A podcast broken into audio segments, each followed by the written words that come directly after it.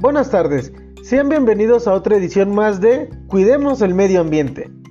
Soy Peter Turren y el día de hoy hablaremos sobre un tema que ha sido el centro de atención en los últimos días, ya que en las redes sociales se han publicado mensajes de rechazo en contra de este acuerdo internacional y de su ratificación en el Congreso de la República. Comencemos.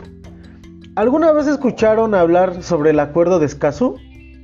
Bien, pues el Acuerdo de Escazú es un tratado regional que promueve el derecho de acceder oportuna y efectivamente a la información ambiental, de participar en la toma de decisiones que afecten el medio ambiente y de acceder a la justicia para asegurar el cumplimiento de las leyes y derechos ambientales en los países de América Latina y el Caribe.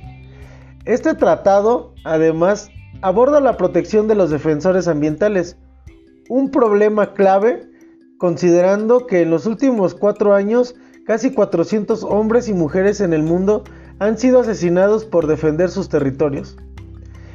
El acuerdo fue firmado por 14 países el 27 de septiembre del 2018, en el marco de la reunión anual de la Asamblea General de las Naciones Unidas, y posteriormente firmado por otros 10 países. ¿Sabías que el canciller Luis Videgaray Caso firmó este acuerdo en nombre de México? Pero, ¿cuál es el objetivo de este importante tratado?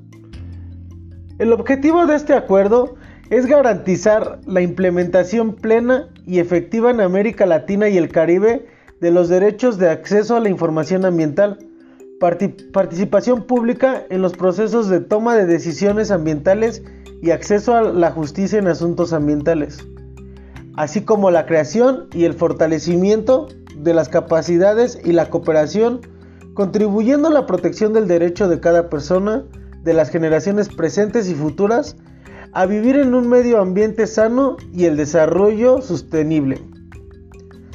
En la actualidad, el contexto político de los países que comparten la cuenca amazónica es una amenaza para, para los pueblos y nacionalidades indígenas, con gobiernos con ideologías extremas y políticas extractivistas que consideran a la Amazonia como fuente inagotable de recursos naturales, sin valorar la importancia de la conservación de su riqueza natural y cultural, no solo para la región, sino, sino para todo el planeta. A esta violencia se le suma la existencia de marcos institucionales débiles de justicia en América Latina y el Caribe, que están influenciados políticamente o adolecen de problemas estructurales y de presupuesto, lo que ocasiona que haya procesos judiciales o administrativos de, de líderes indígenas sin transparencia o procesados sin fundamentos justificados. Además de políticas que en lugar de garantizar los derechos humanos se alinean para flexibilizar estándares socioambientales.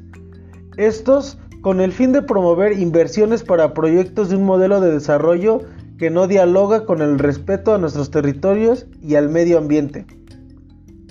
El derecho internacional reafirma que los derechos ambientales y sobre la tierra se encuentran interrelacionados, no pueden ser separados o analizados sin vincular la afectación que tienen unos sobre los otros cuando uno de ellos se vulnera. Por ejemplo, tener la, la información ambiental oportuna y completa de los impactos ambientales es fundamental para garantizar una participación y consulta eficiente de los pueblos.